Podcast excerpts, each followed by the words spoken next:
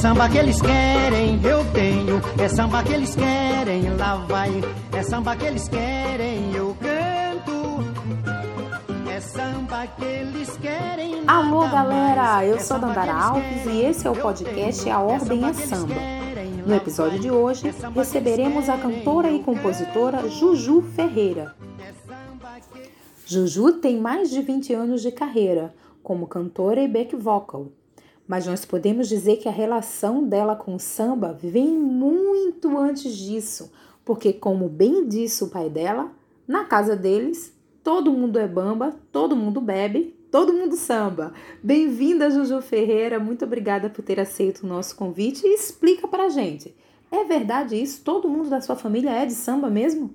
Dandara, querida, é um prazer imenso estar com você. Sabe que você mora no meu coração, né? Então, aqui em casa, todo mundo é bamba, todo mundo é de samba. Mas quase todo mundo bebe, porque eu não bebo. Juju, eu acredito que vivendo num ambiente tão alegre, tão festeiro, rico em arte como é a sua casa, você tenha tido contato com a música desde muito cedo. Mas quando foi que você percebeu que gostava de cantar e quando você decidiu que queria ser cantora? Então, é, eu, eu demorei a descobrir esse meu. e, e assumir essa cantora que, que habita em mim é, depois que eu tive o meu primeiro filho, né? Depois que eu tive Josué Felipe. É, eu achava, não gostava da minha voz, achava que não, não era para isso e não queria ser uh, uma cantora medíocre, uma profissional medíocre. Então eu me fechei para isso e não e, e, não e não não nem prestava atenção. Na verdade, o que acontecia quando eu ia aos, aos shows do meu pai e tal, das pessoas, dos outros artistas tal, é, eu percebi só depois que eu prestava muito atenção no vocal mas eu não era consciente. É, tudo que eu tudo que eu que eu sabia musicalmente não tinha nenhuma teoria, né? Ah, e aí de quando eu, aqui a gente sempre cantou muito e tal, e aí eu, com 20 anos as pessoas começaram a falar: nossa, sua voz é bonita, nossa tal. E eu olhava, falava assim: nossa, essa gente mente, né, gente? Nossa Senhora. E achava aquilo muito louco. Não acreditava. É, até que um dia, uma amiga minha falou assim: pô, tem um amigo meu que é compositor, a gente podia fazer um grupo. Eu, como gostava de, de música, sempre, sempre gostei muito de música, é, eu, eu falei assim: ah, traz o cara aí e tal. E o, e o menino realmente era muito bom. Era, era a Eusa, quem, quem, quem me apresentou o Cláudio Camilo foi a Eusa Borges. E, e aí a gente ficou um tempão ensaiando várias músicas, era uma delícia, aquela coisa. E aí um dia falaram para mim assim: olha, vamos pro palco. Eu falei: vocês são loucos, eu não vou para palco nenhum. Não, vamos cantar num festival em Niterói, em São Gonçalo. Eu falei, que isso? Vou nada. Não, vai sim. E aí acabei indo. É, e aí começou, né? O bichinho do Ranhan vai pegando a gente, né? e, e aí depois a gente fez um outro festival. O primeiro festival a gente ganhou o segundo lugar. O primeiro o, o, não o segundo festival a gente no primeiro festival a gente ganhou o segundo lugar. O segundo festival a gente ganhou. E e aí eu comecei a, a entender que talvez pudesse. E aí meu pai me chamou para cantar.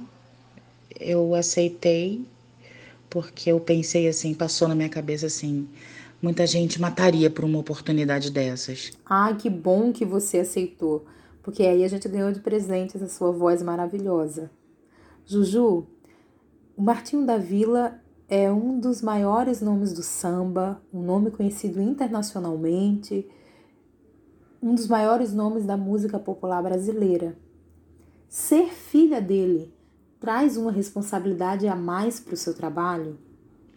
Então, é uma realmente é uma responsabilidade monstro, porque tem todo um legado, né, que foi construído lá do meu avô, com a sanfonia dele nas festas em duas barras, tocando por hobby. E aí depois meu pai começou a compor, né? Nasceu o papai.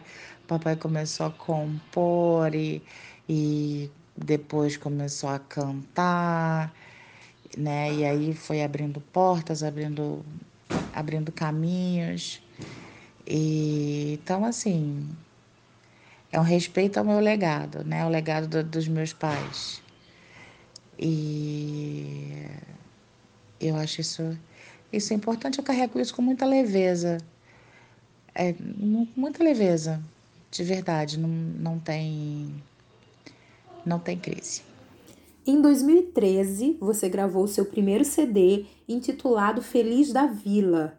Fica pública e notória sua relação de amor com essa escola de samba, onde você também é integrante da ala das baianas. Conta pra gente como é que foi a seleção do repertório desse CD e como é que foi para você esse processo de produção desse álbum. Então, foi, foi muito louco. Um dia o meu pai me mandou um, um e-mail e falou: estou procurando uma cantora para fazer esse projeto aqui. Topa? E eu, quando recebi o e-mail, eu falei: como não topar? Então ele já tinha mais ou menos uma ideia é, do que ele queria e falou: eu quero que você procure músicas de Luiz Carlos da Vila, é, ver as músicas de Noel que você mais gosta. É, e eu não quero que grave música minha. Eu quero que grave músicas que falem em mim. Música minha, não. Aí eu, ah, magoei, né, gente? e aí a gente fez uma reunião e eu cheguei lá com com uma gama imensa de, de uma gama infinita de, de possibilidades, né? E aí eu, eu falei, olha, só que o que eu gostaria de gravar sempre é sonhar. É e Vila Isabel. As duas são dele, né? Quer dizer, uma parceria com Sempre a Sonhar com é dele com Quaresma, Rui Quaresma, querido. E a outra é do mais querido ainda, que é dele, e do mais querido ainda, que é o Moacir Luiz. E aí, menina, ele olhou para mim e falou: Não quero, não, Mas aí depois ele, ele deixou, sabe?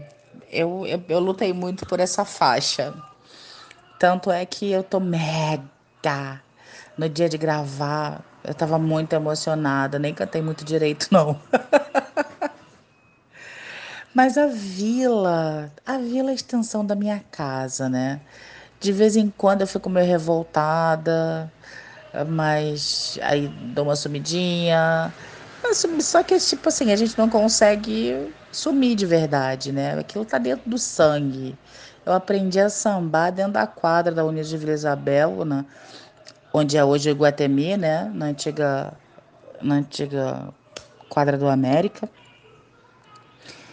Eu tinha quatro anos de idade e comecei a sambar ali com as passistas sabe? Então, assim, todo, em todas as fases da minha vida, a Vila Isabel está muito presente. Então, não tem como me separar dela assim. E aí agora, a, e o primeiro desfile, olha que lindo, o meu primeiro desfile, eu, eu tinha sete, não sei se tinha, não, não tinha quatro, não, tinha sete anos. E eu fui na frente da ala das baianas, de baianinha. Eu e Dona Ivone Lara. Ela de madrinha da ala das baianas e eu de sei lá de quê. eu de muzinha. eu de muzinha da ala das baianas. Ai, tão lindo, tão lindo. É, é, é a nossa história, né? Nossa. É, é a nossa. Tá no nosso sangue aquilo ali, aquela, toda aquela estrutura ali, todo. Não dá para ficar sem. Amo Vila Isabel. Mesmo. Muita coisa. Nesse momento você está em estúdio produzindo um novo álbum. Como é que está o repertório desse CD? Eu sei que tem uma composição de sua autoria. Então conta pra gente aqui como é o seu processo de composição. Então, o meu segundo CD é completamente diferente do meu primeiro. É, o meu primeiro é um, é um é CD mais conceitual, mais. É lindo, eu também amo meu CD, meu primeiro CD. É, mas esse é mais, digamos, é mais povão, será? Eu não sei. É, então, é, o Rico Teixeira chegou para mim e falou assim: Ah, vamos gravar um disco seu com as suas músicas. E aí eu, eu tenho pouca coisa escrita. É, porque eu sou assim, vem um tema é, na minha cabeça. Quer ver uma coisa? No outro dia eu estava aqui é, lavando, lavando louça é, e estava sem luz. E, e aí eu comecei a cantar uma música da Nana, depois eu cantei uma música do Javan. E de repente veio uma ideia de música e eu fiz a música na hora. Tchum, tchum, tchum, tchum, tchum. É, outro dia eu estava conversando com um amigo e aí eu fiz uma outra música, tchum, tchum, tchum, tchum, tchum, assim, direto, sabe? Vou, vou fazendo e tal.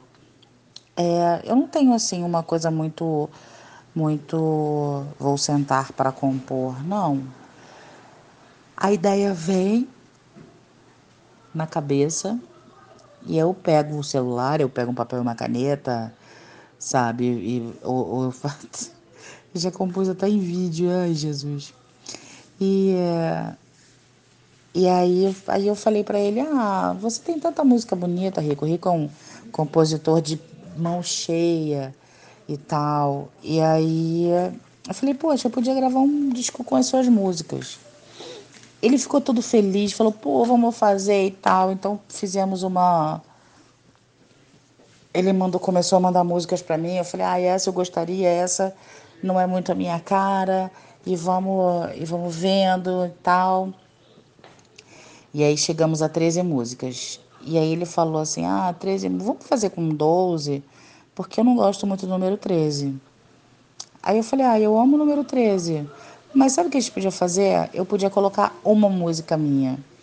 E ele falou: tá tudo certo. Aí eu escolhi uma música, é, que é Tô na Alegria. Não, Tô na Alegria não. Desse mundão. e é assim: Tô na alegria, espalho amor no coração. Afasto o medo inconsciente, me apego ao lazer desse mundão. E. É, e aí foi, né? O Iris fez o arranjo. Quando chegou a menina, chorei tanto, chorei tanto, chorei tanto, de felicidade, né? E depois eu pus a voz, e agora a gente está na fase de colocar coro, né? Como você sabe, que você está no meu coro. E, é, e também tem umas partes, faltam umas participaçõezinhas ainda. Algumas participações já gravaram, outras ainda não. É, mas assim que passar esse lance, essa pandemia aí e tal, se Deus quiser, é, tem um povo aí bom para gravar, gente. Ai, não posso falar ainda que é surpresa. Mas a gente vai gravar com um pessoal bem legal. E eu acredito que acabando essa, essa loucura toda que a gente está vivendo. É, acho que no máximo mais um mês a gente consiga se organizar e para poder lançar. E eu tô ansiosa, sabe? Tô ansiosa porque é um filho, né? Disco, você sabe, você, né? O disco pra gente é um filho, então, sabe, meu filho tá sendo gerado e tem muito amor dentro dele, tem muita coisa bonita dentro dele.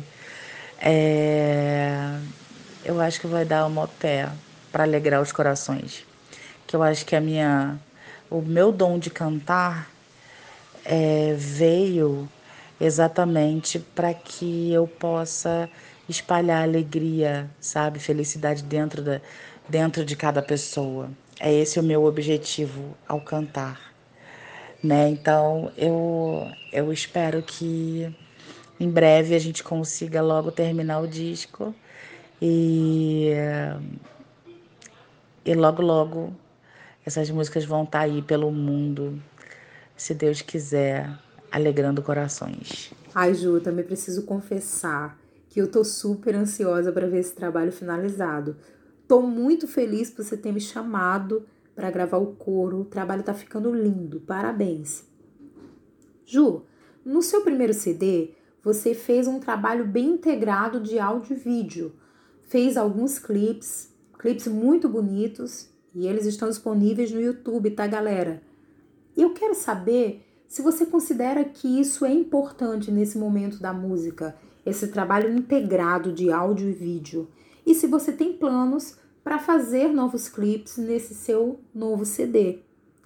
Desde já eu quero te agradecer demais por ter conversado aqui com a gente, ter contado essa história. Foi uma delícia receber você.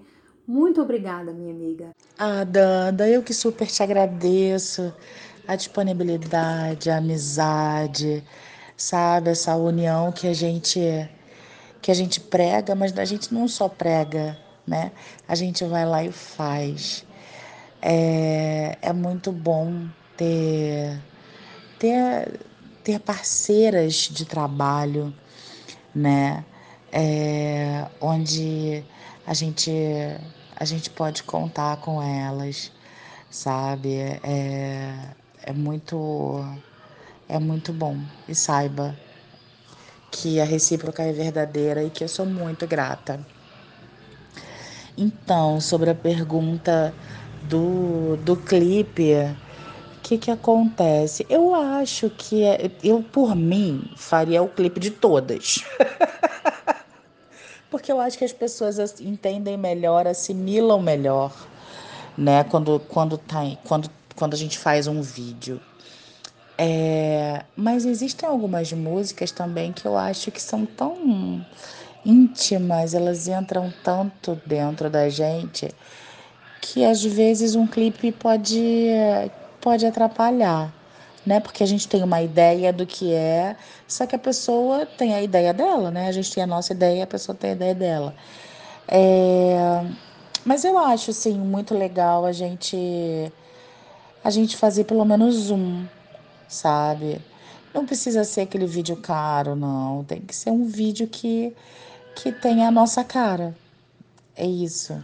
E que, é, que seja que seja bacana pra gente e que o público consiga assimilar é, como a nossa verdade, né? A nossa verdade é muito importante no nosso trabalho. Então é isso, amiga. Olha, eu tô muito feliz, muito grata de estar participando aqui do seu pod, podcast. Não sei falar direito, gente. É novidade, eu sou da antiga, sabe? Eu ainda falo que, que, que CD é disco e na verdade já não é nem mais CD, né? É, mas é uma coisa. É a vida, né? E voltando, te agradeço muito por ter me chamado, por eu estar aqui participando. É... Vamos fazer mais coisas juntas? Vamos. É importante, eu acho, a gente tá, a gente tá junto é, em várias, em vários momentos, sabe, em várias coisas. Não é panela não. A gente pode chamar outras manas e, e sabe, agregar, juntar e fazer coisas lindas juntas. Vamos, vamos, vamos? Gente, eu quero agradecer também ao povo que te escuta, é, pela paciência aí de, de escutar, de me escutar. E muito, muito, muito, muito obrigada a você, Dandara, e ao seu público. Valeu, até a próxima. Beijão! Você pode ouvir as músicas da cantora Juju Ferreira na plataforma digital de sua preferência. Siga também nas redes sociais. Esse foi o podcast A Ordem no Samba. Até o próximo episódio.